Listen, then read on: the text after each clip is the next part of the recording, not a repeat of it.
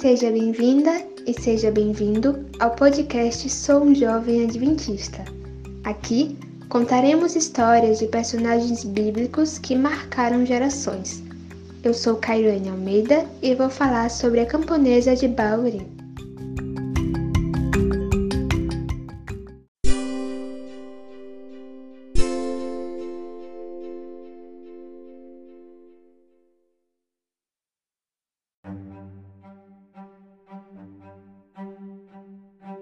Todos já ouvimos uma história de algum reino distante, onde a mocinha indefesa é salva pelo corajoso príncipe.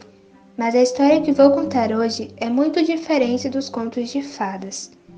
Vila de Jovens, ou Baurim, era um lugar a leste de Jerusalém, na estrada para o Vale do Jordão. A localização é muito importante para vocês entenderem melhor o trajeto da nossa história. O rei Davi estava fugindo de seu filho Absalão, que se rebelou e tomou o trono que ficava em Jerusalém. Mesmo após a rebelião, Davi ainda tinha muitos aliados, e um deles se chamava Husai, que fingia estar ao lado de Absalão para saber de seus planos e manter Davi em segurança. Outros dois aliados importantes, classificados como espiões, pois não podiam entrar na cidade, foram Jonatas e Aimaas. Husai passava informação para uma criada que repassava para Jonatas e Aimaas, e os mesmos levavam a mensagem até Davi.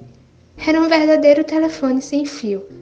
Mas o que a equipe de espiões não esperavam é que um moço veria Jonatas e Aimaas nos portões da cidade. Esse moço foi correndo avisar a Absalão. Assim que Jonatas e Aimaas perceberam o perigo que corriam, fugiram depressa para uma aldeia chamada Baurim. Eles entraram na casa de um homem e se esconderam em um poço que havia no pátio. Mas eles ainda poderiam ser encontrados facilmente. Então, a esposa deste homem, a nossa querida camponesa de Baurim, teve uma ideia. Ela pegou uma coberta e a estendeu sobre a boca do poço e espalhou grãos pilhados de cereais sobre ela para simular que estavam secando ao sol. A mulher é uma gênia, lembrando que tudo aconteceu em pouquíssimo tempo. Então ela teve que pensar muito rápido. Quando os servos de Absalão chegaram na aldeia, perguntaram onde estavam os dois espiões. E a camponesa de Baurim respondeu que eles haviam atravessado o rio. Como não os encontraram, os servos voltaram para Jerusalém e os espiões saíram logo em seguida para encontrar Davi. Você pode ler essa emocionante história no segundo livro de Samuel, capítulo 17. A camponesa de Baurim é citada apenas em dois versículos, e por mais que depois de tudo o que contei ela possa parecer apenas uma mera figurante, a ajuda dela salvou os espiões e indiretamente o rei. A camponesa de Baurim foi uma mulher corajosa, pois se o plano desse errado, todos morreriam. Foi uma mulher sábia, pois pensou em uma solução em curto período de tempo e com uma forte pressão exterior. Foi uma mulher sensível a Deus, pois não hesitou em ajudar. Moça que está me ouvindo, sim, você. Você pode ser tão forte, inteligente e corajosa quanto foi a camponesa de Baurim. Sua feminilidade não lhe torna menos capaz. Lute como uma princesa de Cristo.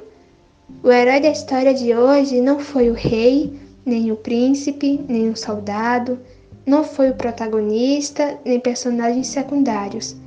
Foi uma simples camponesa que, mesmo parecendo pequena diante de todos, ao deixar-se guiada por Deus, salvou um rei e seus aliados. Nossas escolhas ecoarão pela eternidade.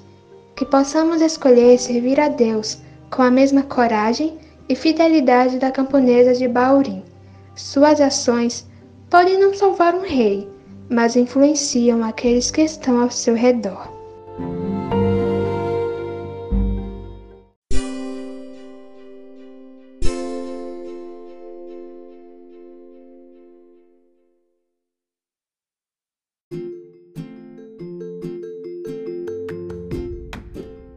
Aproveite para nos seguir no Instagram, arroba Adventistasou, nos avaliar em todas as plataformas digitais e compartilhar com suas amigas e amigos. Assim, cresceremos e nos tornaremos uma grande família.